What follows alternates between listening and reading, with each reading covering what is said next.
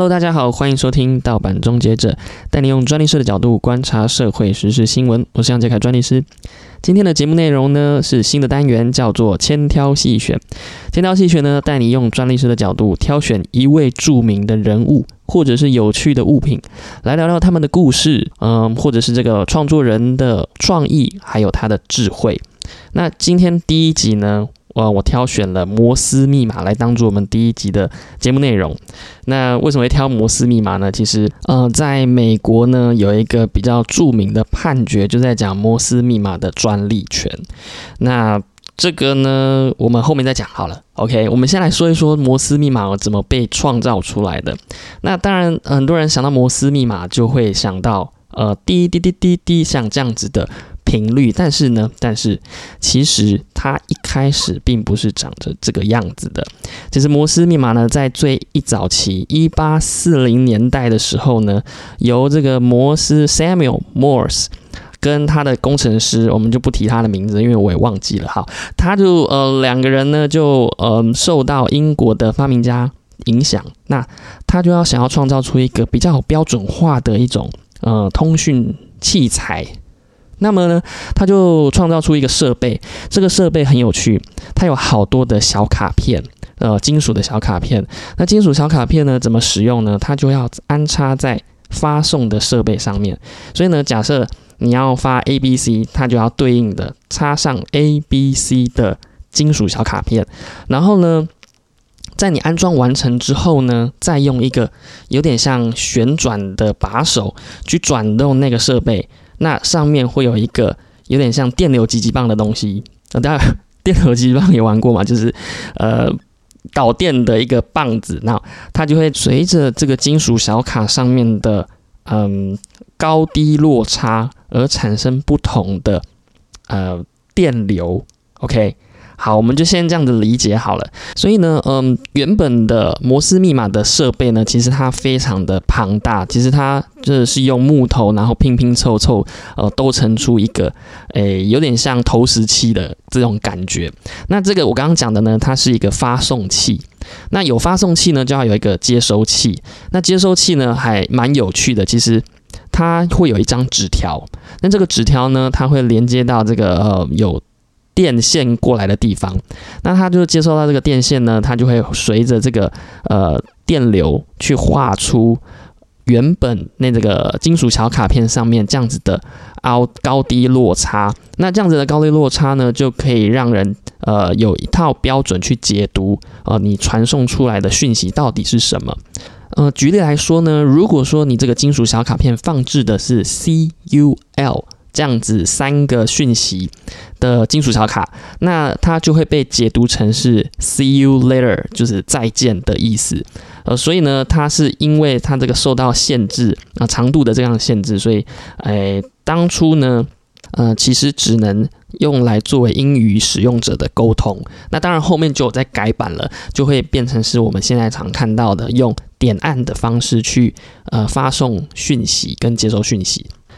好，那嗯，摩斯密码被创造出来之后呢，它有这样子一套设备。那当然，这个发明人呃，Samuel Morse，他就很想要去申请一个专利嘛。当时呃，专利制度其实运行也没有多久，他在一八三七年的时候申请，然后好像在一八四零年的时候呢，就申请到这个专利。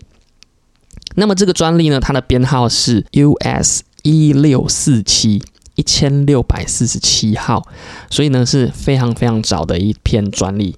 呃，那我们知道，嗯，专利其实是要用文字去描写出你的创意、你的 idea、你的概念是什么。所以摩斯先生在描写他的这个概念、这个 idea、这个发明的时候呢，他就会尽量用比较宽广、比较大的范围，呃的描述方式来呃宣告他的权利嘛。但因为这样子当然是最好的，因为他可以主张。呃，他的专利权，呃，去对其他人提起这个专利上的诉讼啊，或者是说，呃，请求授权金。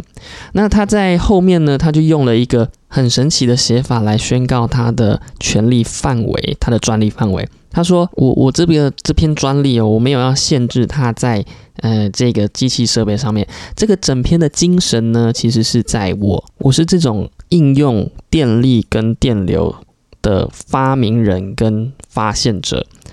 那我称之为叫做 electromagnetism，呃，中文现在翻译叫做电磁学。当然，这是他在这个这篇专利的最后提到的，在 claim 就是也就是说，我们这个专利申请范围，就是你的专利权的范围，最后最后一段他提到的文字啊，不是不是真的就这样子啊，因为他自己这样讲的，好吧？那当然，这样子的写法就会被认为说，哇，你这个。天呐，这太广泛了吧？那不就什么通通都用到这个东西了，就是侵害你的专利权了嘛？对不对？那这个美国的这个最高法院确实也这样觉得，说你这样写的实在是太夸张了。那呃，这样子如果给你的话，那等于是给予了嗯自然法则的呃一个定律或者是一个一项一呃东西，这个自然的法则给你。呃，这就好比像就是呃，如果你去专利的。人类的 DNA 呃本身，或者是呃专利的特定的细胞本身，那大家都不是都侵权了？而法律不能这样子判嘛？所以呢，呃，这篇专利的这个请求项呢，当时就被认为说它是无效的。所以其实专利的写法。它并没有一定制式的规则，所以不用特别的去嗯计较这件事情，因为在那个那么早的年代，他能够有这样子的写法，用文字去描述他的这样的呃创意或者他的发现，其实都是值得被鼓励的。所以到目前为止，呃，这个制度还是存在，那它一样是用文字去描述呃你的创意、你的概念。你的发明，呃，只不过呢，呃，以现在的标准来看，其实，嗯，并没有相差太远。也就是说呢，你没有办法去专利一项一个现象，或者是那个结果本身，你必须要是。呃，在这个现象或者这样子的结果，呃，它所运用的这些器材或者是它的应用方式，以上呢，大概是这个摩斯他创造出这个摩斯密码的一些小故事。好的，那本集的节目内容就到这边为止啦。这是第一集的千条细选。嗯，如果你喜欢的话呢，欢迎留言给我们；不喜欢的话呢，也可以给我们的一些评论。喜欢我们的频道呢，欢迎按赞、追踪、分享给你的好朋友知道。原来还有这种 podcast 可以。听本集的节目内容呢，也会同时发布在 Instagram、Facebook，欢迎追踪盗版中介的 IG 跟 FB，接收最新动态。也欢迎各位挚友留言给我，如果有什么想说的话呢，可以在 IG 小盒子、呃 Facebook 私讯或者 Podcast 五星评论给我们大大的支持。我是杨杰凯专利师，我们下次见。